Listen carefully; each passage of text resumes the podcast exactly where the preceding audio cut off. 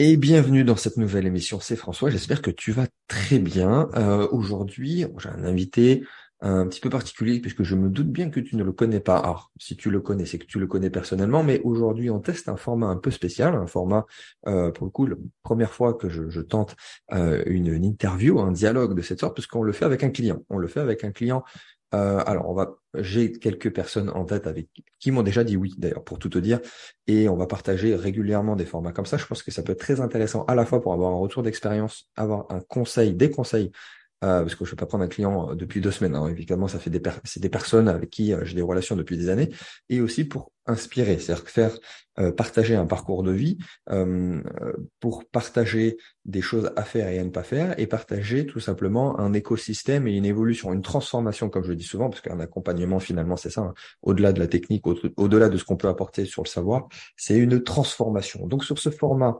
interview euh, de, de, membres de notre écosystème sur ces transformations. Je vous présente aujourd'hui Ludovic. Ludovic qui va se présenter succinctement. Ludo, euh, merci déjà d'être intervenu en tout premier sur ce format exceptionnel.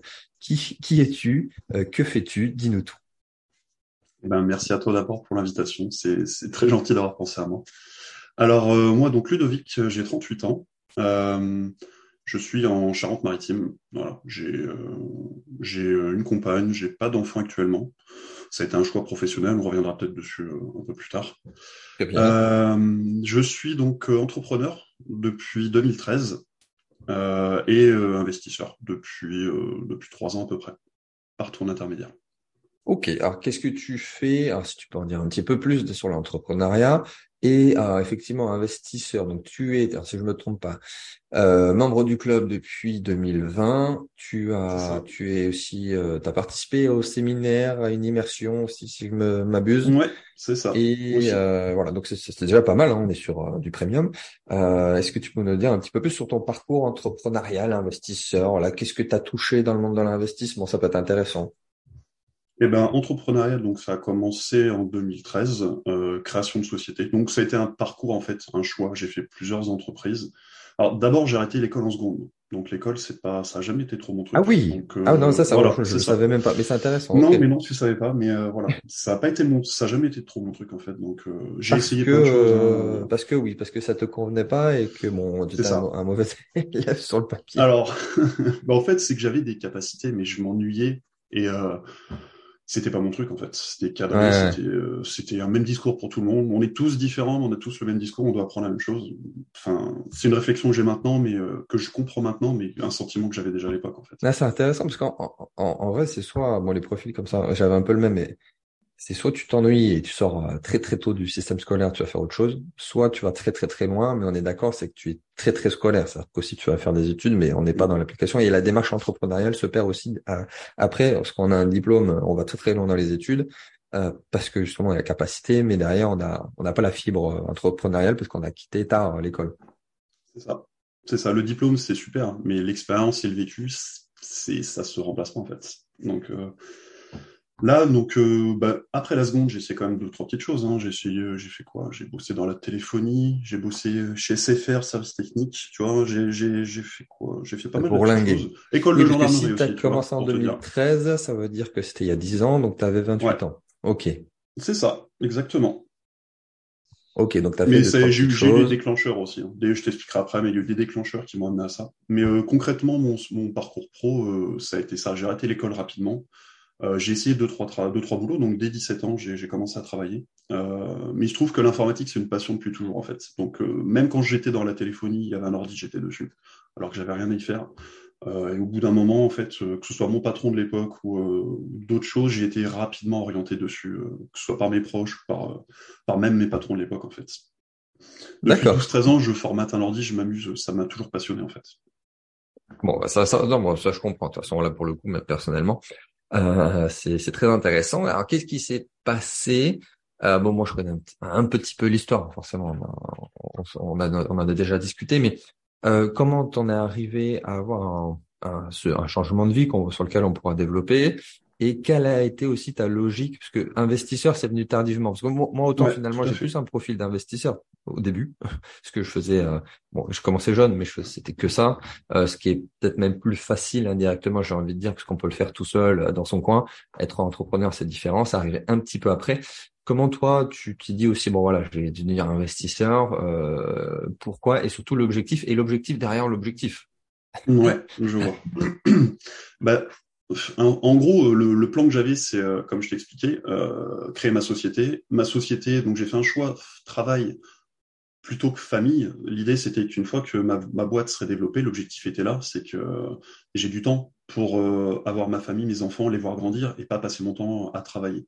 Donc c'était un choix professionnel. J'ai mis beaucoup de beaucoup d'énergie dessus pour avoir le temps derrière, d'un point de vue familial.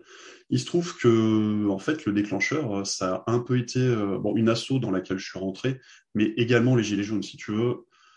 Quand j'ai vu que ma société, euh, qui est une société physique, hein, si les gens ne peuvent pas y venir, bah, concrètement, t'as pas de clients. Si t'as pas de clients, tout ce que tu as fait, sur quoi tu as misé, bah, ça n'a plus vraiment d'intérêt. Donc le déclencheur été un petit peu là. Je me suis dit, mais c'est bien, hein, tu passes des jours, des heures, des fois à Noël, tu fais des 20 heures par jour, parce qu'il faut monter les machines, les PC gamers, les clients ils sont contents, ils les auront pour Noël c'est bien, mais tu vas où comme ça? Et euh, 28 ans, j'ai créé ça. Oui, c'est moyennement scalable. voilà, faut quand, déléguer, en 2020, il y a beaucoup de choses à prendre en compte. Bah, c'est ça. Et au bout d'un moment, en fait, euh, bah, il y a des déclencheurs. Et ça, c'est un déclencheur. Ça m'a amené à beaucoup de choses, mais tu vois, assez tard. Le développement personnel, beaucoup de lectures, beaucoup de vidéos à ce moment-là. Euh, à partir de 2018, réellement. Et euh, le déclencheur, ça a été ça. Donc partant de là, ben, 2020, euh, un petit peu. Ouais, je pense que le Covid n'a pas dû arranger les choses en plus. Le Covid n'a pas arrangé les choses, c'est clair, c'est clair du. Mais ouais, c'est ça, c'était en 2000. Ah ouais, voilà, les gilets jaunes, le Covid après, et en fait, ça juste été une confirmation, c'est que les boîtes physiques c'est bien, l'informatique ce que je fais c'est bien, c'est super, ça marche, les clients, j'adore la relation client, j'adore tout ça, mais l'idée c'est de pouvoir vivre derrière et surtout de mettre ma famille à l'abri. Comme tu le sais, ça a été toujours un objectif euh, derrière l'objectif, c'était l'objectif principal depuis que je me suis lancé. Et ça, ça marchait pas, c'était pas possible. Ni d'un point de vue rentabilité, ni point de vue tout ce que tu veux. Euh, scalabilité, c'était pas possible non plus. Euh, voilà, il fallait trouver quelque chose. Mmh, mmh. Et donc le développement, bah, j'avais un plafond de verre. Si tu veux, j'ai pas de, j'ai pas d'entrepreneur dans la famille. Ils ont tous été, euh, voilà, ma mère a été. Euh, bah, c'est ça. Donc tu, tu casses un peu les plafonds de verre. Tu fais des choses que tes proches ou ta famille bah, comprennent pas ou cautionnent pas forcément au début. Donc euh, c'est dur de se construire quand tu, euh, bah, quand les gens autour de toi ont plus tendance à te freiner qu'à t'encourager, tu vois. Mmh, mmh, mmh, Parce qu'ils comprennent pas, d'ailleurs, ils veulent te protéger. Je pense qu'en petite parenthèse, mais qui me vient. Alors c'est vraiment, on n'a pas du tout préparé l'émission. on a dit, on, fait un dialogue, c'est une discussion. Est-ce que il euh, y a eu des choses que tu as dû euh, changer dans ton entourage? Voilà, c'est une question très large, mais est-ce qu'il y a des gens que lesquels tu as dû euh, t'écarter. À l'inverse, ça t'a rapproché le fait d'avoir euh, de, connaître ce monde-là. Euh, parce que c'est des vraies décisions qu'il faut prendre si effectivement c'est tu te retrouves dans ce, ce cas-là? C'est une des questions que j'ai le plus. on, on la voit pas venir, mais c'est une des questions que j'ai. On la voit pas venir. Mais bah effectivement, un petit peu, un petit peu obligé en fait par la force des choses. Les gens qui ne comprennent pas c'est ce qu'on dit, hein. enfin, on est a la moyenne des personnes qui nous entourent, des cinq personnes, cinq au-dessus, cinq en dessous. Le problème, c'est quand il y a que des gens qui, dans ton entourage, qui ne, qui ne comprennent pas, qui ne voient pas l'intérêt de passer autant de temps à travailler pour atteindre des objectifs, les dépasser, avoir une vision, alors que tu peux travailler la semaine, faire de la fête le week-end et recommencer. Pourquoi te mettre de la pression à gérer une boîte, à gérer des clients, à gérer euh, un budget, à prendre tout ça? Parce que quand tu es chef d'entreprise, tu dois connaître ton métier par cœur, mais tu dois apprendre un deuxième métier qui est gérant, dirigeant, euh, financier, comptable, ah etc. Tu apprends 15 trucs en même temps la pression de, de, bah, de, vivre dessus. Donc, euh, même quand tu es soi-disant en vacances, chose que tu n'as pas beaucoup, bah, ton cerveau, il n'arrête jamais de cogiter. Hein. Euh, c'est ce, qu'on discutait en privé. Tu me demandais si c'est mes vacances, mes dernières, c'était bien passé. Ben c'était des vrais. Pour le coup, c'était des vrais parce que je crois très, très, très, très longtemps que j'avais vraiment pas coupé. Parce que les fois précédentes, c'était des vacances plus chill. Enfin, on va pas rentrer dans le détail, mais j'avais pas pu couper. Ben ouais, t'es toujours dessus, toujours un mail, toujours un truc qui te rappelle, il y a ça, puis ça te fait rebondir sur autre chose. Ah, il y a ça, faut que je pense à ça, je prends des notes et j'essaie de mettre de côté, mais voilà. c'est c'est le problème. Quand tu es chef d'entreprise, t'es jamais vraiment vraiment en vacances. Ou alors faut grossir, déléguer. Et là, c'est autre chose, parce que t'es plus vraiment dans ton métier, tu passes, euh, bah, tu passes dans la gestion, quoi. Donc, euh, je sais même plus ce que je te disais pour le coup. Euh, Qu'est-ce qui m'a amené à ça? Oui, c'était par rapport à l'entourage, ma question initiale. Bah, si tu as eu des changements à faire. Eh ben forcément, en fait, il y a des gens qui naturellement, bah, façon, quitte ta vie, hein, parce que, mais pour faire de la place pour des nouvelles personnes au final. Donc, euh, au début, on comprend pas forcément, mais on s'éloigne des personnes naturellement parce qu'on a des objectifs, une vision et on veut faire des choses, mais qui sont pas toujours compris. Donc, bah, naturellement, on va vers des gens qui comprennent, qui, avec qui on partage des convictions et des, et une vision quelque part. Donc euh, les choses se font un peu naturellement. C'est même pas vraiment volontaire, ça se fait tout seul. Et euh, bah, petit à petit, on se retrouve avec des proches, des gens qui, euh, qui ont une vision partageante, que ce soit via un club d'investisseurs, en l'occurrence toi. On trouve à un moment donné un mentor, on rentre dans un club, on fait le fameux soir. J'en reviens là-dessus, le fameux soir où tu as fait ton, bah, ton, ta présentation du club. Là, tu vois, je revenais d'un PC que j'avais à monter. Je devais le terminer. Je l'ai pas terminé. Je suis rentré ce soir-là j'ai dû commencer ton, ton émission avec 20 minutes de retard et euh, à la fin, j'ai investi directement. J'ai voilà, comme comme je t'ai déjà dit, c'est une question de conviction pour moi. Il y a des opportunités, il y a quelques quelques passages dans une vie où il y a des des options et des opportunités. Et celle-là en faisait partie. Hmm. bon, les 20 premières minutes, c'est du storytelling, donc t'as pas loupé grand-chose. Et ouais, ok. euh, non, c'est intéressant. Bon, après, comme tu dis, il y a des opportunités. Euh, il faut bien s'entourer. Les opportunités, il y en a, il y en a toujours. Techniquement, il y a toujours ce qu'on ce appelle, certains appellent la chance, mais c'est aussi de pouvoir travailler la chance. Euh, après, il y a les deux extrêmes. Il y a des personnes qui vont s'engouffrer dans tout et n'importe quoi. Donc là, on peut, on peut tomber dans des arnaques, on peut tomber dans parce qu'on fait trop confiance, on fait trop. Et à l'inverse, il y a des personnes dans l'autre sens. Euh, qui ont l'opportunité sous le nez, euh, elles disent je suis intéressé et elles vont le dire X fois à X opportunités, elles ne le font jamais. Donc à un moment donné, je sais pas évident. Euh, faut sauter le pas. On a chacun son histoire personnelle. Des fois, on a peut-être été un peu abusé de, de par notre propre confiance. À l'inverse, on peut être un peu trop naïf. Mais euh, voilà, s'il y a des opportunités, parce que ça aussi, je, le vois, et encore une fois dans les deux sens. Euh, bon, il y en a qui me suivent surtout, c'est génial, je les remercie, et il y en a à l'inverse, voilà, ça fait des années qui me suivent, ça fait des années qui me disent on va faire ça ensemble, on va faire, je vais investir avec toi, je vais investir. Avec... Ils ne font rien. Et par contre, ils font rien, mais à, grande échelle. C'est-à-dire que je sais qu'ils ne font rien jamais dans euh, dans tout, à la fois d'un point de vue entrepreneurial et investissement. Et voilà, au pire, ils vont venir sur les événements qui sont presque gratuits, les soirées, les machins, et ils font rien. Donc, mais ça, ça m'exaspère. Parce que je sais que j'ai une solution pour eux. peur de passer à l'action. Voilà, c'est que je sais que bah, c'est un peu le moi dans, dans mon sens. mon travail, c'est de voir trouver une solution. Si je vois que j'ai la solution pour une personne, si elle rentre, je suis super content. Si elle rentre pas, c'est un peu frustrant. Je suis pas en train de mm. dire, je vais essayer de vendre tout n'importe quoi à quelqu'un. C'est que si je vois que j'ai la solution pour les problèmes de quelqu'un et que la personne euh, tarde, puis ne rentre plus jamais, puis te relance des fois. C'est un an après de dire, oh, finalement je rentre, et le fait toujours pas. Euh, c'est un peu exaspérant. Donc j'ai tout ça pour dire que le passage à l'action est important. On a des histoires personnelles, on avance dans le bon sens, mais à un moment donné, effectivement, il, il faut sortir de la zone de confiance. Et euh, voilà. Et comme disait Napoleon Hill dans, dans, dans son fameux livre euh, Réfléchissez, devenez riche, le, le, le, le, fait de prendre des décisions, c'est la chose la plus importante, et le fait de prendre des décisions rapidement en conséquence et souvent proportionnelle à la richesse qui va être créée derrière. Donc je te redonne la parole. Est-ce est que tu euh, euh, bon, ça fait quelques années que tu es un investisseur. Est-ce que tu peux nous rentrer un petit peu plus dans le détail proportionnel, enfin, du, dans quoi tu as investi déjà, sans citer de nom pour l'instant, mais en termes de domaine, de thématique, et euh, qu'est-ce qui te plaît le plus, qu'est-ce qui te plaît le moins peut-être, et euh, vers euh, vers où tu veux, peut-être même parler de proportions, sans donner des chiffres, hein, sans parler de capital, mais des proportions. En pourcentage. Hein. Puis qu'est-ce qui m'a amené aussi à ça? Parce qu'au final, oui. je suis d'abord rentré dans ton club donc en 2020, mais ensuite tu bah, suite à ce que je t'avais expliqué, la société, etc. Donc j'ai embauché quelqu'un dans ma boîte euh, pour me remplacer et pour pendant trois ans me former. D'abord e-commerce, j'ai commencé, j'ai créé ma marque, tout le bazar. Mais Covid, comme je t'ai dit, donc la deuxième solution que j'avais, c'était la crypto. Donc crypto, quand tu connais pas, euh, voilà, c'est magnifique, c'est magique. Euh, tu mets un euro, t'es millionnaire, t'arrêtes de bosser dans deux ans et c'est la fête. Mais c'est pas ça en fait. C'est ça. oui. je me suis formé bah, avec toi, formation, et je, je, me suis intéressé à la crypto concrètement. T'as fait la, t'as fait la formation crypto aussi? Ouais, j'ai ta formation.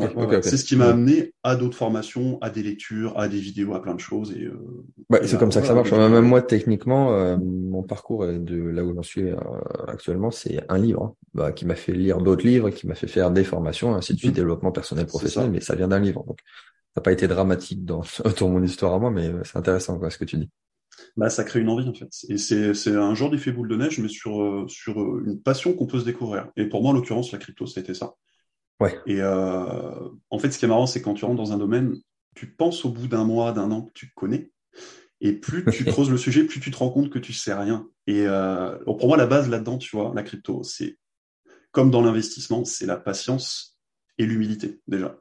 Parce que quoi que t'aies fait, quoi que t'aies, quoi qu'il se passe, t'es pas l'abri de quoi que ce soit et euh, tu connais pas tout, tu as toujours à apprendre en fait. Si tu pars de ce principe-là, tu vas faire beaucoup de choses dans la vie, je pense. Donc euh, ça, ça peut être une chose. Et pour ce que tu disais tout à l'heure, les gens qui passent pas à l'action, euh, pour moi, quand tu veux investir dans un domaine ou te développer dans quelque chose, bah, les, trois mots que j'utilise principalement, on va dire, c'est d'abord la réflexion, donc euh, le projet, ou le projet de vie d'ailleurs, c'est pareil, hein, mais le projet dans lequel tu veux investir, euh, les scénarios que tu peux te faire, etc. La conviction. La conviction, c'est ce qui, ce va t'aider à tenir, ce qui va créer la patience, qui va te permettre de pas, de pas revendre, de pas faire du all-in, de pas, de pas être impatient de demander quand est-ce qu'on sort de l'investissement, quand est-ce qu'on a le ROI, où est-ce que ça en est, etc et le passage à l'action. Parce que, comme tu disais tout à l'heure, sans passage à l'action, tu peux imaginer tout ce que tu veux, avoir les convictions que tu veux, tu feras rien, malheureusement. Donc ça, c'est une sacrée base. Et c'est les mmh. choses qu'on développe. Et la patience vient par la suite. Donc, euh, bah, avec la crypto, j'ai dû apprendre forcément la patience. Et j'ai pris cher, évidemment. Parce que rentrant en 2020, à l'été 2020, bon, bah, tu vois le truc monter jusqu'à fin 2020, tu te dis, bah, c'est normal du coup, ouais, t'es rentré en été 2020 parce que ça va, du coup. C'est, ouais, mais bien pire hein, quand tu là, rentres là en 2021, c'est pas pareil. Eh ben, c'est ça. Mais là où je me suis formé réellement, en fait, c'est que je suis rentré dedans et je me suis formé sur 2020, sur les six derniers mois de 2020, en fait. Donc, ah, j'ai fait la mise en pratique.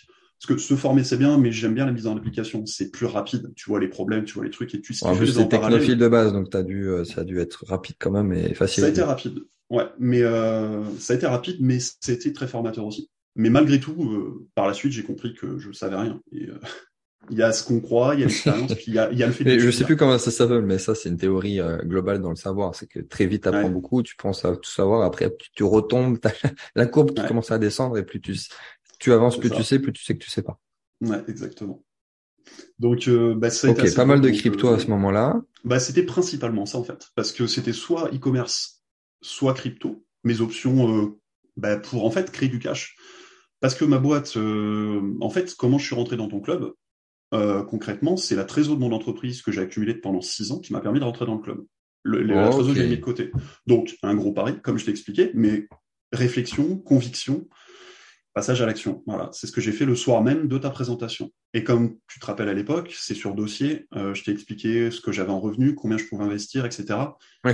J'ai été transparent avec toi et je sais très bien que dans les membres que tu avais à l'époque, hein, le club, euh, il venait d'exister, les membres avaient des moyens que moi, j'avais pas du tout. Et euh, tu m'as quand même permis de rentrer dans le club et de commencer à apprendre et de, de mettre un pied et, euh, et une tête aussi là-dedans pour avoir la vision et comprendre les termes techniques et tout ce que je comprenais pas en fait. oui, bon après c'est sûr qu'il y, y, a un ticket minimum. En plus au début on l'a, enfin, c'était très élitiste à faire en... et c'est limité. Moi c'est exactement le cas aujourd'hui. Après on fait en ben, sorte de baisser un petit peu le ticket d'entrée pour, euh, pour, pouvoir permettre à d'autres personnes, mais c'est sûr que ça tient pas mathématiquement si t'as pas de hein. capital et que ça. Donc, mais mais il y a aussi voilà comme tu dis il y a la vision.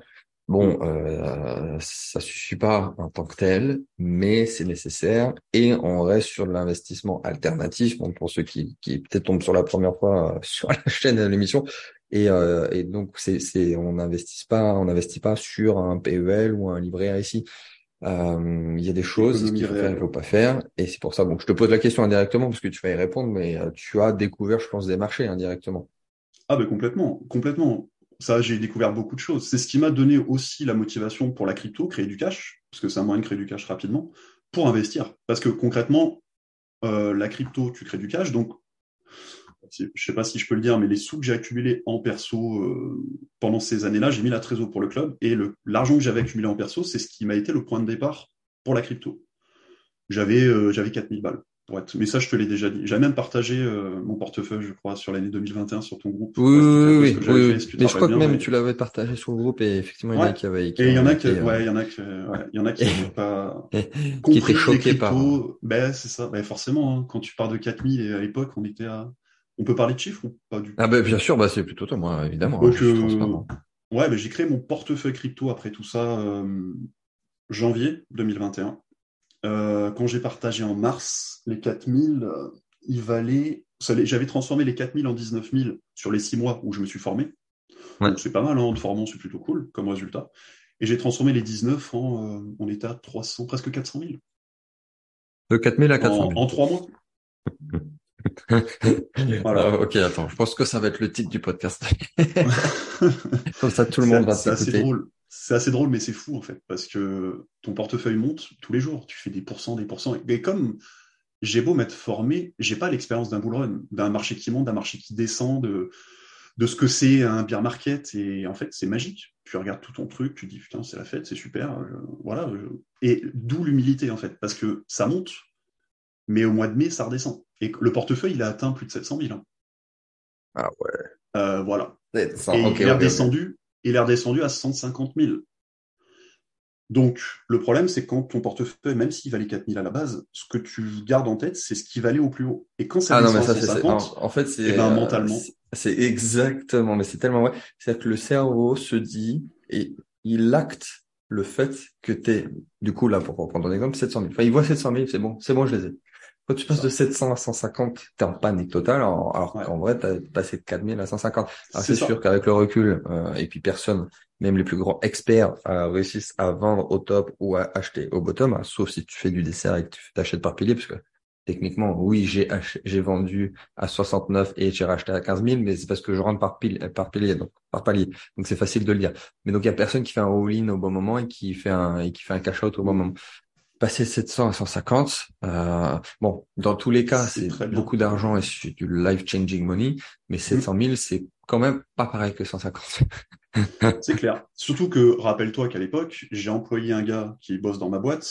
Euh, pendant ces trois ans, le chiffre d'affaires va être divisé par trois, qu'il faut que je le paye et que moi, ce que je me prends, c'est juste de quoi vivre. Et quand tu passes de ce que tu sais, que j'ai mis de côté pendant, pareil, pendant sept ans pour investir, un, ça peut me changer la vie, mais ça change la vie de ma famille, qui est l'objectif aussi. Leur, leur offrir le, droit de vivre la vie qu'ils veulent, si tu veux. C'est l'objectif que j'ai toujours eu pour mes frères et pour, pour mes parents.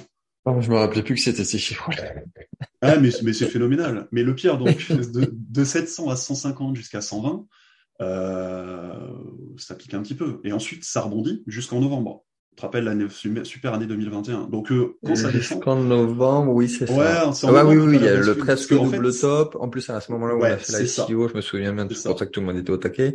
Euh, oui, c'était toujours le boulot. Euh, j'ai mis 25K dans, dans leur token d'ailleurs, à l'époque. Donc c'était plutôt, plutôt, plutôt intéressant et toujours intéressant à suivre. D'ailleurs, on en parlera après, mais tu m'as fait rentrer euh, en admin de. Oui, c'est vrai que tu étais. Une belle expérience aussi. C'est dans la team. Mais pour, euh, ouais, pour finir là-dessus, quand, quand ça descend, euh, psychologiquement, euh, ça fait que descendre. Et c'est pas une ligne droite, ça descend, ça remonte un peu, espoir, ça redescend. C'est une, c'est une descente. C'est bah, le marché financier, encore plus les cryptos, c'est fait, c'est fait pour rect, comme on dit dans le milieu crypto. Rect, ça veut dire vraiment euh, niquer, on va le dire. Et puis les, les pourcentages. C'est fait pour rect tout le monde. Euh, les acheteurs et les vendeurs, les verts et les boules, quel que soit le, mm. au moment du marché. Euh, quand ça augmente, enfin si techniquement tu pars sur un bull run, ça va faire que même les boules qui ont raison, ils vont se faire rect à un moment donné parce que ça redescend et inversement, sur boule, double top, tout, bam, tu prends le, le, cycle de 2017 était presque même beaucoup plus facile que celui qu'on vient de vivre puisque le bull était littéralement quasiment, alors il y avait des corrections mais c'était quasiment en ligne droite et après c'est cassé la gueule. Ah là, ça, ça a été plus compliqué et dans les deux sens. Euh, Mais ok, donc ouais, ok, 2021 montagne russe pour toi, très bien. Ouais, c'est ça, c'est ça. Parce que évidemment, bah, pendant la descente, j'ai appris. C'est là où tu te dis, putain, je vais vendre là. Non, vas-y, ça remonte. Je vais vendre là, ça remonte. Mais en fait, ça monte de 15 pour descendre de 30. Et c'est toujours comme ça. C'est un escalier qui descend. Et tu te formes là, en fait. Tu dis, euh, en fait, t'as, je vais, je vais, voilà, pour, pour employer des termes, t'as que tes yeux pour pleurer parce que tu dis, j'avais ça. Même si j'ai quand même 150 ou 120. C'est descendu jusqu'à 120, je crois. Mais tu as conscience que tu passes de 4 à 20, à 19 exactement, et de 19 à 120. Donc, euh, c'est super. Mais quand tu viens de 700, ton cerveau, il est. Bien sûr, alors c'est sûr que pour te dire, normalement, tu sur papier, il faut jamais cracher sur un bénéfice. Euh, soit. mais et dans les deux sens. si tu sors trop tard ou si tu sors trop tôt, parce que des fois aussi c'est le cas, hein, tu sors trop tôt, puis le truc il fait encore fois deux fois trois, faut jamais cracher sur un bénéfice. Mais tu, sais ce qu'a dit, tu sais ce qu'a dit Warren Buffett là-dessus. Je crois que c'est lui hein, qui a dit euh, quand on lui posait la question, comment tu es devenu riche? Eh ben, en vendant trop tôt. Je suis sorti ça veut trop tôt. Dire. À la différence de tout le monde. Ouais, Tu vends trop tôt, bah, tu prends des bénéfices. Donc, euh... bah, prendre des vrais bénéfices. Des bénéfices donc, quand tu, vraiment tu cash out, en vrai, euh, le seul truc certain, c'est que tu as gagné de l'argent. Alors oui, tu aurais pu en gagner plus, tu aurais pu en perdre plus, parce que si derrière tu te retombes, tu, parce qu'il y en a beaucoup qui vendent au, bottom aussi. Donc, euh, donc ouais, très la stratégie du dessert. Tu, tu gardes tes petits 10%, le moonbag, et... mais ça, ça s'apprend après en fait. Tout, tout ce que tu subis, la descente, quand c'est remonté jusqu'en novembre, et eh ben là, tu vois, j'ai retiré, c'est là où j'ai retiré 30%, parce que pendant toute cette année, j'ai appris en même temps le, bah, tout le club, les opportunités, qu'il me fallait du cash pour investir là-dedans, parce que la crypto, c'est du cash, c'est de l'argent, donc c'est un carburant. Hein. Grosso modo, l'argent, on en fait si on en fait rien et qu'on l'accumule sur un compte, ça n'a aucun intérêt. Donc euh, l'idée, c'est de l'investir et de l'investir correctement. Donc j'ai eu l'opportunité à cette époque-là de via une opportunité dont tu as parlé d'ailleurs, je crois que c'est à la dernière ou l'avant-dernière émission avec euh, Jonathan Biquest. Oui, avec Jonathan. Ouais. Et eh ben à l'époque, j'ai retiré donc en novembre, j'ai eu de la chance, début novembre, donc juste avant que tout, tout tombe en fait, tout se casse la gueule et que le, le beer market qu'on connaît, j'ai retiré un tiers de ce que j'avais, donc ça faisait 150 000 à l'époque, ce qui n'était pas négligeable non plus. Hein. Donc oui, c'était remonté jusqu'à 450. Et en novembre, j'ai vendu un tiers. J'ai basculé ça sur BigQuest. Ok, tu as fait un, ok, un cash out de 150, un tiers, et, tu l'as mis sur, bon, on pourra mettre d'ailleurs en description, pour ceux qui n'avaient peut-être pas écouté l'émission comme ça, ça fait un lien avec l'émission en question. Ok, oui, donc là déjà, c'était une bonne décision. Mais euh, avec oui, avec le recul, super décision. Et j'avais retiré euh, en janvier après, parce que bah, avec l'expérience accumulée, tu comprends, tu comprends que ça monte en ligne droite, ça descend pas. Tu sais comment ça se passe ah, ça. descend. Bon, après, euh, c'est sûr que la plupart des gens font beaucoup d'argent à partir du deuxième cycle. Donc finalement, c'est pas forcément être riche du jour au lendemain, hein, c'est plutôt en, en 3 à 4, 5 ans. Si tu te prends au moins deux cycles crypto qui sont de 3, 4 ans, voilà, faut au moins 4-5 ans. C'est pour la plupart. Ceci dit, euh, tu as quand même fait beaucoup d'argent dès le premier. oui, mais ça, les gens, quand euh, ils se mettent, les, tous ceux que tu vois qui se mettent à la crypto, pour eux, c'est un mois, deux mois, deux semaines. C'est ils n'ont pas cette ah bah notion oui. ça va prendre du temps. Pour eux, c'est immédiat. C'est un ah, moyen magique d'avoir de l'argent rapidement. Il faut comprendre que ça peut arriver, mais qu'il faut être prêt mentalement à subir ça, à apprendre, à rester ah, et, à se construire là-dessus. Alors surtout sur un marché comme ça qui est encore plus extrême et violent, mais euh, c'est pour ça que même euh, euh, sur la, formation, même deux personnes qui seraient arrivées en même temps, tu peux avoir deux scénarios complètement différents. Parce qu'il y en a un qui va vraiment appliquer, qui va pas suivre à la lettre, parce que c'est compliqué vraiment de suivre à la lettre, et puis même toi tu, tu l'as suivi, mais pas à la lettre, mais tu as quand même bien suivi. et à l'inverse, T'as quelqu'un qui va pas avoir le même état d'esprit, la même expérience, même s'il arrive au même moment avec le même capital, et lui, il va être en perte euh, énorme. Mais parce qu'il a pas, il a pas fait le DCA, il a pas suivi les, les mises à jour, tu vois ce que je veux dire. C'est pour ça que tu vois, tu te retrouves avec des témoignages qui vont être différents, alors que techniquement, c'était le même scénario. Euh, donc, si tu veux passer de 4000 à 700 000, tu as le lien de la formation dans la description. Tu peux passer par le CPF si tu as envie, parce que le CPF il va bientôt disparaître. Euh, mais c'est intéressant de, de, de, de, voir ça. C'est-à-dire que ouais, je pense que c'est le cas pour tout le monde. C'est-à-dire que tu peux avoir des scénarios différents alors que finalement, tu as eu les mêmes conseils. Hein. C'est le principe du conseil et de la formation. C'est ça. Et ce qui est drôle à ton séminaire, tu en parlais tout à l'heure, euh, le séminaire qu'on a fait euh, où il y avait l'intervention de Nicolas Popovic, tu te rappelles? Tout il a fait. lever tout le monde. Il a parce qu'en fait Luna venait d'arriver. Évidemment, ah oui, c'est un des gros investissements. séminaire. Et ouais, et j'ai ah investi à 79 centimes. Il est monté à 100 dollars. Je sais pas si tu vois l'argent que j'ai fait dessus, phénoménal. Bon, il se trouve que j'avais retiré 90% euh, de mes Luna avant tout ça, parce que expérience, encore une fois, pas avoir tout dans les mêmes cryptos, etc. et à l'inverse, je crois que dans la salle, tu avais des gens qui avaient tout perdu à cause de. Ouais, ben, euh, j'avais quand même perdu un petit paquet, parce que justement, quand il nous a fait tous nous lever, et il a annoncé des sommes, 10 000, 20 000, 30 000. Quand j'annonce votre somme, vous asseyez. Je sais pas si tu te rappelles, j'ai su après que tu étais debout, toi, quand il a annoncé 300 000, 400 000. J'étais encore debout aussi, parce que entre les Luna, l'écosystème et tout ce que j'avais perdu en crypto et autres, les gens nous regardaient, les gens me regardaient, mais euh, j'ai écouté, j'entendais les commentaires, c'était fou. Les gens ne comprenaient pas. Mais ils comprennent pas que pour gagner de l'argent, faut ah. savoir en perdre en fait. Alors exactement. C'est ça que je veux. Alors Luna finalement, j'ai perdu très très très peu euh, parce que j'étais pas exposé. Euh, FTX par contre, euh, ça m'a fait perdre de l'argent. Moi pas du tout là. chacun, voilà, chacun sa merde. Mais, mais par contre, c'est effectivement une question que je reprends souvent dans les immersions ou dans les séminaires. Et tu te rends compte que euh, quelqu'un qui n'a jamais perdu de l'argent, c'est quelqu'un soit il n'a jamais investi, donc là au moins c'est pragmatique, soit euh, soit c'est un mytho, alors que c'est pas possible. Euh, ou alors il investit ça dans son livret A, bon, c'est pas de l'investissement, hein, euh, et du coup c'est pas un investisseur chevronné, donc ça compte pas, tu vois ce que je veux dire. Et, et, et quand tu fais le test, mais c'est vrai, hein, c'est que c'est proportionnel. Tu fais qui a perdu 1000 euros, Bon, après, voilà, il y a des gens qui s'assoient. Qui a perdu 10 000 euros et il y a des gens qui s'assoient. Qui a perdu 100 000 euros et des gens qui s'assoient ou pas. Qui a perdu 1 million Ce que j'ai déjà fait et puis j'ai déjà eu des gens et, et c'est mon cas. Euh, mais par contre, c'est aussi proportionnel dans le sens. Si, en gros, si t'en perds 10 000, c'est que t'en as peut-être gagné 70 000. Si t'en as perdu 100 000, t'en as peut-être gagné 600 000. Si t'as perdu 1 million, t'en as peut-être gagné 3, 4 derrière. C'est ce que je veux dire? Et, et surtout. Et t'es à l'aise avec ça? Et t'es à l'aise. Et t'es à l'aise. Enfin, il faut faire les choses dans le bon ordre et, et diversifier. Et c'est des choses qu'on fait aussi euh, indirectement dans le club. Mais, euh, nous, je, enfin, on sait pertinemment que dans le club, il n'y aura pas 100% de réussite. Et c'est pour ça d'ailleurs qu'on prend pas des gens en one shot, parce qu'en one shot, ça va être qui tout double. Puis en plus, bon, t'as pas la relation humaine, ça c'est un autre problème. Mm. Et si tu fais un one shot à quelqu'un, bon, bah, soit il a 100% de réussite, soit il en a zéro. Tu vois ce que je veux dire? Mm. si tu fais déjà 5, 6, 7, 8, 9, 10 positions, tu es mathématiquement sûr de gagner de l'argent. Ça, c'est par rapport à ce qu'on propose entre l'equity, euh, tout le, Web 3, les placements plus ou moins exotiques, les chevaux, les machins, les bidules, l'immobilier, euh, tu es sûr de gagner, mais il faut être prêt et il faut être prêt psychologiquement à dire qu'il y en a certains qui vont sous-performer. Par contre, ceux qui vont surperformer vont le faire dans une disproportion et on va arriver dans un accident de richesse. Bah ouais, c'est ce que j'ai appris ça. Tu peux investir. On sait en plus les ratios. Euh, on sait que tu reçois un nombre de un nombre de pitch decks phénoménaux qui sont ultra filtrés. Oui, pour les euh, oui. voilà, pour les cookies, même pour le reste, c'est des, des, des, domaines dans lesquels euh, vous avez une belle expertise. Hein. Euh, mais on, Ouais, on sait, on sait pertinemment que même si tu investis en étant très négatif dans 10 opportunités en private equity, par exemple, il suffit d'un seul. Enfin, je sais pas si je peux nommer en deux lettres, euh, comme il s'appelait avant. Vas-y, vas-y. Je crois au séminaire, donc XK, par exemple, qui est devenu Defense. On, sait à peu près le, le, le choix combien, je sais pas si tu peux le dire ou pas, à combien on est actuellement. Oui, bon, on est sur un, multiplicateur euh, à, moins deux chiffres, au minimum à deux chiffres. Ben ouais, ouais, ouais. c'est assez phénoménal, mais euh, en fait, il suffit d'en avoir un seul. Même si les neuf autres échouent, c'est pas grave. Un seul suffit, en fait.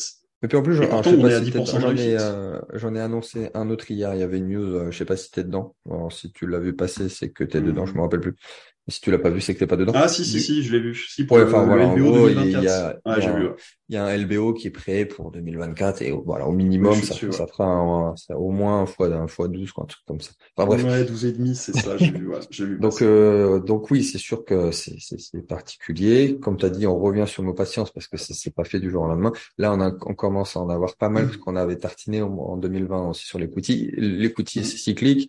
Euh, par exemple, l'année dernière, fallait éviter de faire l'equity parce qu'il y a eu une dévalorisation, il y a eu beaucoup de boîtes où la valo a été divisée par deux.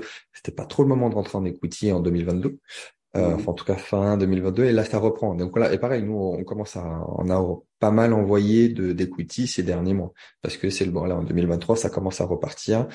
Euh, et du coup, comme on parle d'equity, toi, donc c'était nouveau, j'imagine, si je me trompe pas. Est-ce que, est-ce que t'aimes bien investir dans l'equity Qu'est-ce que tu préfères? J'adore. Bah, en fait, c'est investir. On investit ce quand tu as été entrepreneur, tu comprends les barrières à l'entrée, des fois le, la banque te suit pas, le... c'est compliqué en fait. C'est si t'es pas aidé à la base, c'est pas les banques qui vont le faire forcément au début. Et l'intérêt, ce qui est super dans le private equity, c'est que c'est de l'économie réelle. L'argent que tu investis va à l'entrepreneur qui a créé un projet. Euh, ah bah là oui. Et c'est dedans, tu vis une expérience, tu vis euh, avec lui son projet, tu te tiens au courant de ce qui se passe, tout en investissant et en fait, la cerise sur le gâteau, c'est que tu fais de l'argent.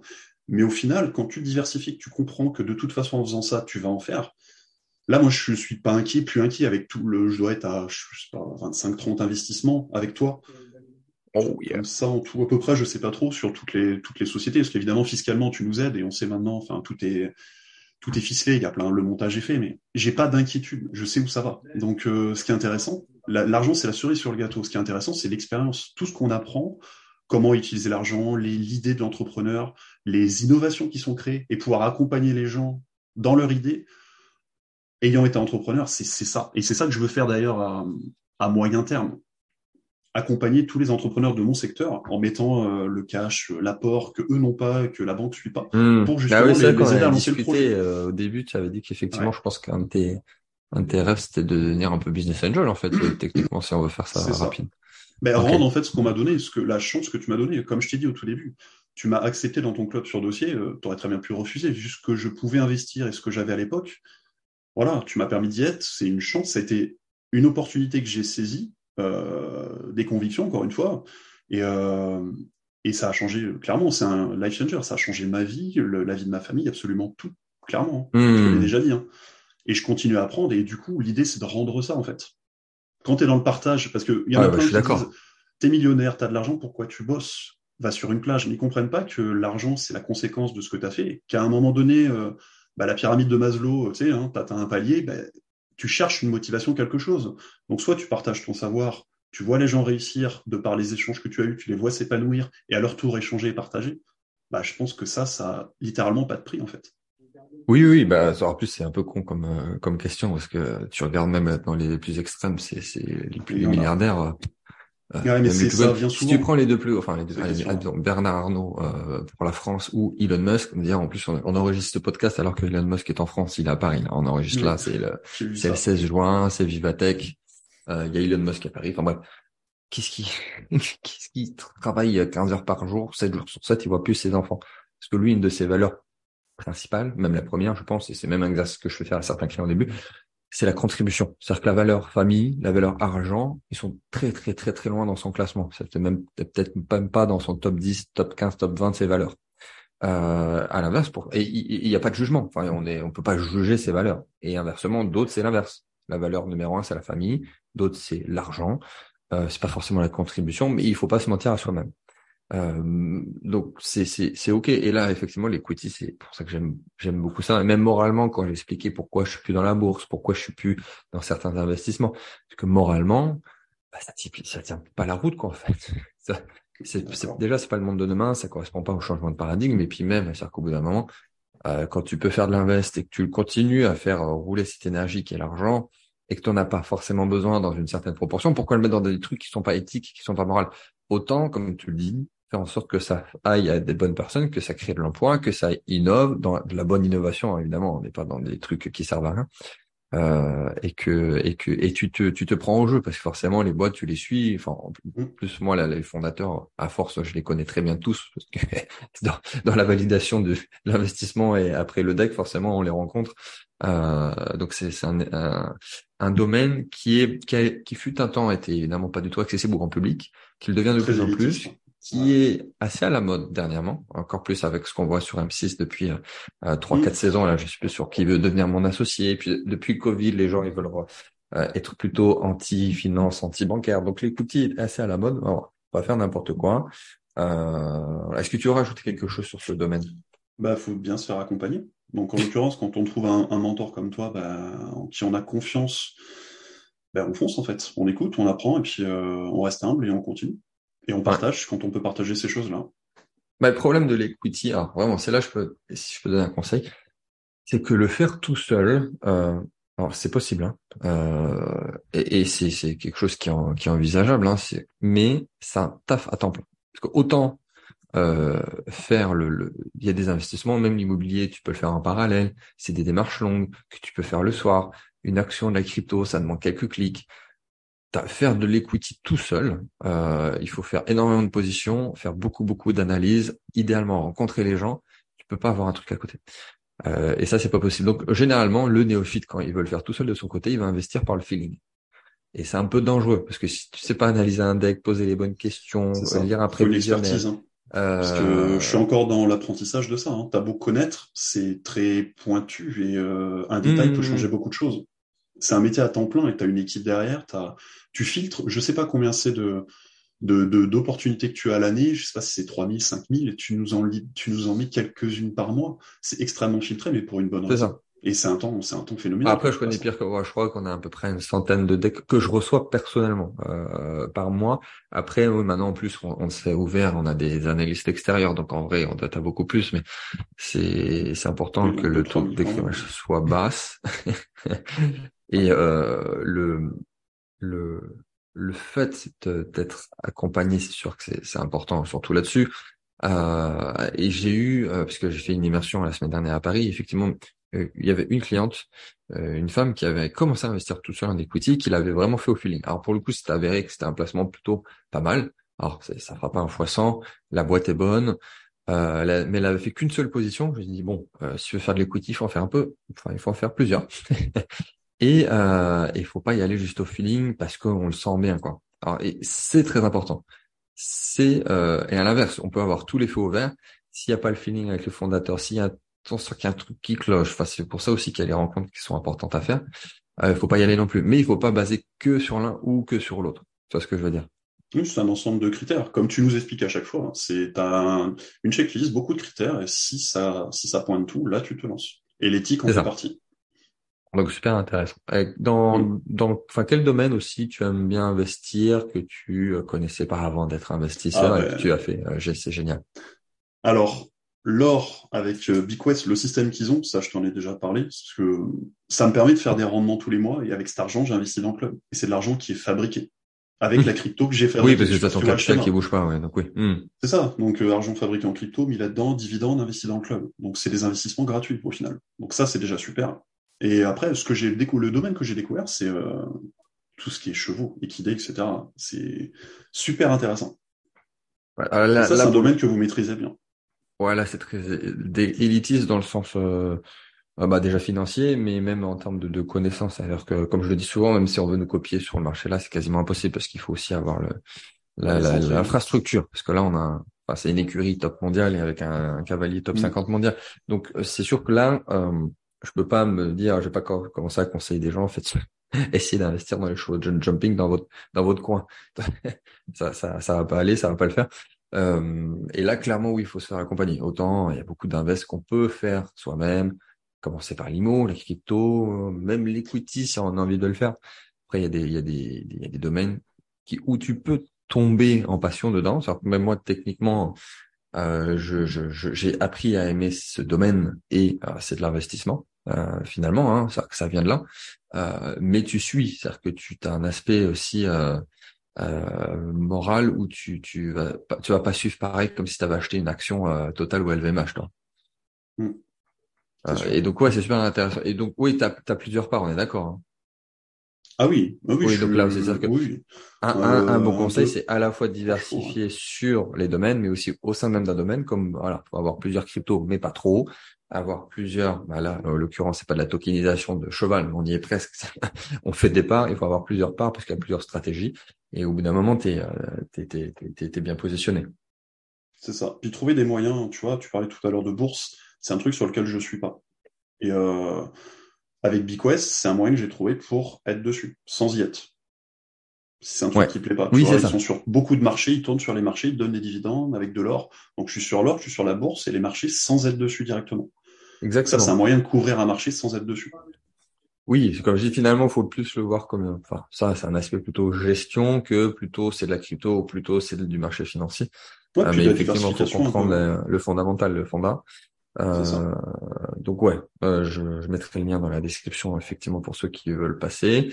Euh, est-ce que euh, voilà, est-ce que tu as un conseil, euh, un autre conseil parce que tu en as déjà donné pas mal entre la patience, la diversification, pour un, un, investisseur qui qui serait débutant intermédiaire?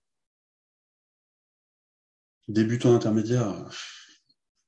Bah, maintenant, on, a de la chance, c'est que effectivement, par ton intermédiaire, on ne peut pas toujours rentrer euh, dans ton club. C'est très, je crois que tu as une liste d'attente en plus, c'est compliqué d'y rentrer. L'instant, bon après, il y a un fond de roulement parce que bon, euh, il y a deux trois personnes qui partent un, un, mois, puis deux trois personnes qui rentrent derrière. Euh, et puis là, là, tu, tu l'as, tu l'as bien vu en interne, c'est-à-dire que là, on a annoncé beaucoup de deals en très peu de temps. Hein. Euh, mm-hmm. bon, c'est bien parce qu'on peut diversifier et que ça fait des gros capitaux il y a une, la plupart, il y a des enveloppes, c'est-à-dire qu'on peut pas dépasser. Donc c'est pour ça qu'il faut avoir un certain nombre de personnes, euh, pas, pas en faire trop parce que derrière il va y avoir beaucoup qui vont être déçus. Et à l'inverse, faut avoir un fond de roulement pour toujours avoir des nouveaux flux qui arrivent. Donc, euh, donc c'était du coup ton conseil, c'était, tu disais? Ben en fait, aujourd'hui, avant, euh, on n'avait pas YouTube, on n'avait pas tout ça. Commencer avant de, avant d'investir, commencer un petit peu à s'éduquer et euh, et se lancer quoi.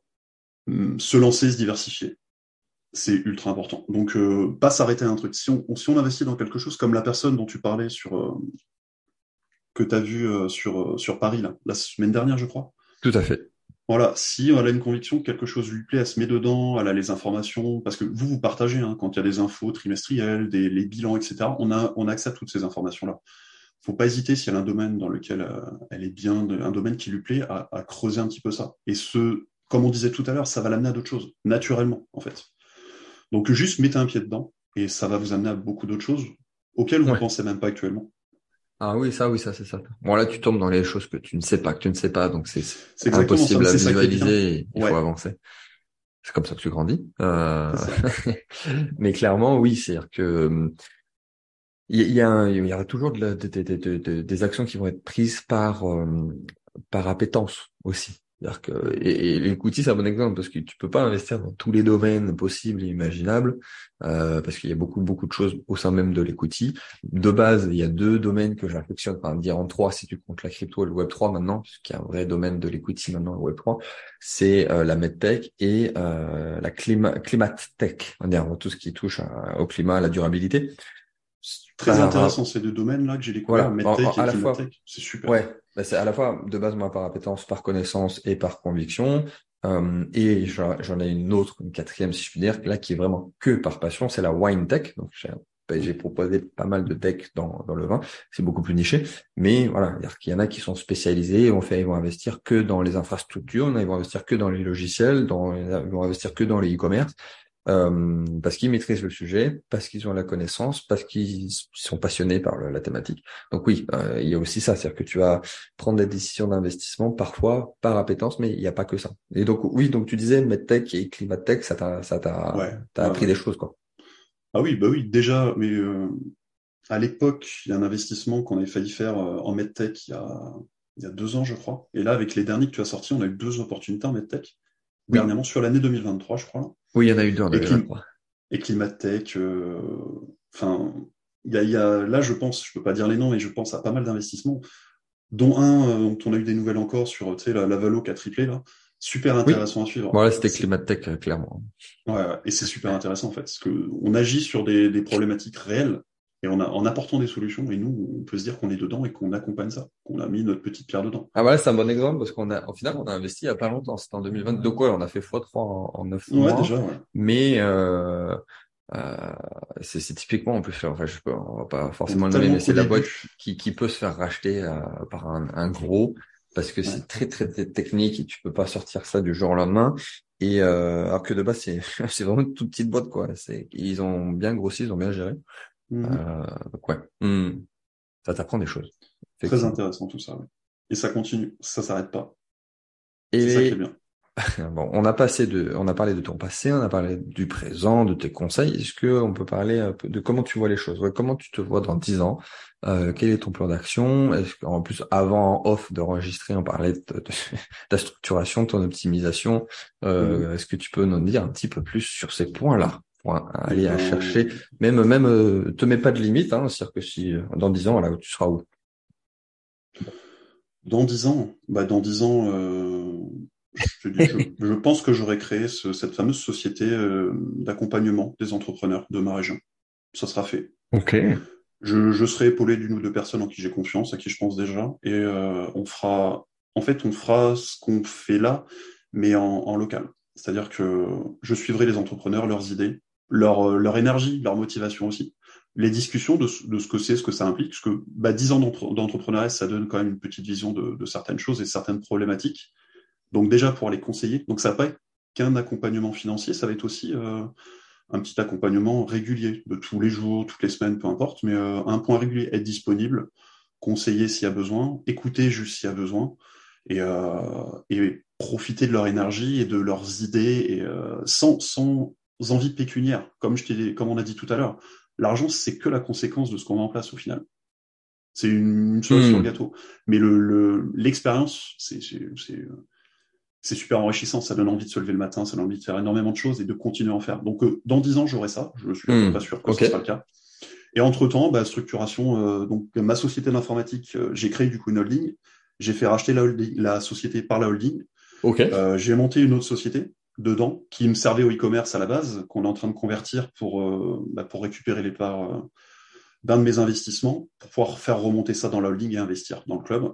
Euh, holding familial aussi, pour mettre ma famille dedans, comme je t'avais dit, c'était l'objectif. Donc, on a créé une holding pour qu'ils puissent profiter de tout ça aussi et avoir très bientôt la liberté de, bah, de travailler ou pas s'ils le souhaitent, mais sans aucune obligation. Sans se dire, je bosse cinq jours, je me repose deux jours, puis je, je recommence et vivement le vendredi, quoi. Donc c'est pas une vie ça pour moi. Donc leur offrir ça. Et après, au-delà de 10 ans, euh, Je suis ouvert à tellement de choses. Comme on disait tout à l'heure, hein, c'est euh, des choses qui vont me tomber dessus auxquelles je pense pas, mais euh, je serais ravi de les voir, ravi ça. les. Je sais pas du tout. Non, non, c'est intéressant comme retour. Est-ce que, ouais, est-ce que, est-ce que tu as, enfin, même sans parler de chiffres, mais est-ce que tu as déjà imaginé un capital, est-ce que tu as déjà réfléchi à un plan d'action précis où tu te dis, tiens, je pense que je serai à peu près dans ces eaux-là à ce moment-là et j'aurai tel impact? Est-ce que, voilà, en termes de, de contribution, de financer, un peu ce que tu viens de dire, mais est-ce que tu l'as vraiment anticipé En ou, chiffré? ou si c'est flou encore? Ah bah je l'ai anticipé, oui, parce que comme tu sais, entre la crypto, ce que été capable de faire en ayant ouais, cash zéro connaissance, même pas un cycle, et comme tu dis, c'est au deuxième cycle que tu fais de l'argent, donc qu'est-ce que je vais être capable de faire là? J'ai fait un, au plus haut, j'ai fait un x76. Et j'ai libéré, un fois, je sais plus combien je l'avais calculé, en net récupéré. Enfin, c'est assez, assez, gros. Là, j'ai dit, tu vois, je suis en, je suis pas en crypto, je suis à 90% en stablecoin depuis euh, fin avril, début mai. Ouais. J'ai voilà, j'ai pas j'ai pas réinvesti et ça fait en gros depuis euh, janvier 2021 que je suis pas rentré dedans, mais il y a énormément de cash à faire là-dessus. Que ce soit sur les investissements qu'on a fait, euh, on peut pas parler des ROI, mais euh, il y en a plusieurs que ça va être assez phénoménal. Donc comme je multiplie les investissements, parce que c'est ça le plus dur, on n'en parlait pas, on n'en a pas parlé d'ailleurs, mais quand on rentre dans le private equity, dans l'investissement comme ça, on investit la première année, on est motivé, on a envie. La deuxième année, c'est pareil. Quand on ouais. rentre dans l'année fin d'année 2, année 3, bah, c'est là où les échecs potentiels qui peuvent arriver, parce qu'on peut pas tout réussir dans le private equity, c'est là que les échecs arrivent, mais on n'a pas encore les ROI, on n'a pas les résultats. Et c'est année 3-4 où il faut être motivé, il faut continuer à investir. Parce que oui, au bout de la cinquième année, quand on a le rendement de ce qu'on a investi la première année et qu'on continue à le faire, et ben naturellement, on a l'argent qui tombe tous les mois, tous les deux mois, en plus de ce sur quoi on investit. Quand on a mis 1000 balles, qu'on a euh, quand on a mis 5000 balles, qu'on a 50 000 qui tombent, et ben ça fait 10 opportunités à 5000 payé avec le premier qu'on a fait il y a 5 ans. Et c'est un effet boule de neige. Et avec cet argent-là, on peut faire d'autres choses. Donc, euh, ouais. en termes de somme d'argent, je me mets pas de limite. Honnêtement, je mets pas de limite. Et je je vois pas un problème financier, même si je veux faire quelque chose de gros, parce qu'avec les leviers que ça va représenter, tel que j'ai structuré les choses avec les banques, avec euh, le comptable, avec euh, l'avocat fiscaliste, avec l'équipe qui s'est créée au fil des années au final, parce qu'il faut bien se faire accompagner, bien se faire conseiller. La fiscalité, soit c'est à notre avantage, soit ça peut tout détruire. J'en parle rarement, c'est pas ce qui est le plus sexy, mais euh, mais oui, ça fait partie du truc. Qu'on fait en interne et que même dans tous les cas il faut faire, mais c est, c est, ça, ça, fait partie du ROI, hein, la fiscal et la structuration. Oh, c'est très important. Ouais. Donc euh, je me je me mets pas de limite, très honnêtement. Je... Puis je je vois pas de contraintes, donc je pense que ça ça ira très bien. Et sans même chercher 10 ans, déjà à 5 ans, ça sera fait. prochain, à la fin du prochain boule. Du coup, On voilà. fera un petit point dans un ou deux ans si tu veux. Ça sera drôle. C'est ça, hein, ça sera, tu seras passé de, de 700 000 à X millions. ouais. on verra ça. Je partagerai ça sur ton groupe et puis on verra les réactions. Ça sera drôle. Bah, merci infiniment, Ludovic. Je pense qu'on va conclure cette émission. On n'est pas loin des, de, de l'heure, si je me trompe pas. Euh, Est-ce que tu veux peut-être partager un dernier conseil? Comment tu veux conclure cette très belle émission? Pour le coup, je, je t'en remercie. Euh, merci à toi pour l'invitation. Aider euh, ton prochain, quand ton prochain qui est un investisseur ici, hein, ceux qui écoutent cette émission, pour, pour conclure. Bah, si l'investissement dans ces domaines-là vous plaît, faites, vraiment faites-vous accompagner. C'est un peu la conclusion de tout ça. Hein. Tout ce qu'on a dit en conseil, c'est intéressant, c'est apprendre. Chacun prend ce qui l'intéresse et ce qui le concerne. Mais euh, que ce soit dans la crypto ou dans n'importe quel domaine, d'abord formez-vous et ensuite faites-vous accompagner. Parce que bah, tout seul, on peut faire plein de choses, c'est bien, hein, mais euh, quand on est épaulé, accompagné ou quand on est plusieurs, on va beaucoup plus loin et on structure les choses correctement. Donc, euh, pour le du moyen, du long terme, faites-vous accompagner. C'est juste primordial. Alors, vous formez pas trop non plus. Elle pas ah oui, quand je dis former, comme j'ai fait les six mois, passage à l'action en parallèle, c'est bien. Mais à petite échelle. Ouais. À vraiment ouais. un petit billet, un truc pas important, qui compte pas pour vous, dont vous n'avez pas besoin pour vivre tous les jours. Mais euh, pour voilà, pour voir un petit peu les bah, comment comment ça agit, quelles, quelles conséquences peut, ça peut avoir sur vous, comment vous réagissez à ça. Et ensuite, vous vous formez avec ce que vous avez appris, et là, vous passez à l'action sérieusement, avec un plan. Le plan, il doit être en place, pas d'émotion, et euh, tenez-vous au plan. Je parle de la crypto. Sur le cycle, oh. si j'ai pu sortir en novembre, c'est que mon plan était en place suite à la chute et que quoi qu'il arrive, même si ça montait, si j'ai pu sortir en novembre, et j'ai eu de la chance, hein, je suis pas très loin du point haut, c'est parce que le plan était calé, c'est tout. Pas d'émotion. Effectivement, on aurait pu dire que c'était un, un, module que j'aurais pu enregistrer quand tu parles. Non, mais c'est, tout à fait ça. Le fait d'avoir un plan d'action, il doit être fait avant parce que c'est pas, c'est pas quand les chiffres sont mirobolants qu'il faut se poser la question de je sors quand ou, ou, si je reste parce que tu prends les mauvaises décisions à ce moment-là et de pas trop changer de, de chemin en cours de route. Ah, c'est ok d'optimiser et d'affiner son chemin en cours de route. C'est même par définition ce qu'on appelle le trading. Alors, faut pas trader, mais investissement euh, long terme avec des prises de bénéfices. Mais faut affiner en cours de route, mais il faut pas changer de chemin. Faut pas dire, oh, bah, tout d'un coup, je change complètement de décision, je, je sors, alors je dis, je ne pas sortir. Euh, non, ça, il faut pas faire ça. Ouais, avoir la clarté sur le chemin, parce que sinon, on est dans le flou, on est dans le brouillard, et ne pas changer de route en, cours de chemin. Je rappelle ma vie. Bah, merci infiniment, Ludo, encore une fois. Merci à toi. On a aidé plus d'un, euh, ça j'en suis convaincu, de par les conseils et de par ton histoire. Euh, encore merci pour, euh, pour, pour ton témoignage et on se dit à très vite pour une prochaine émission dans cette idée-là et, et on se dit à très très très vite.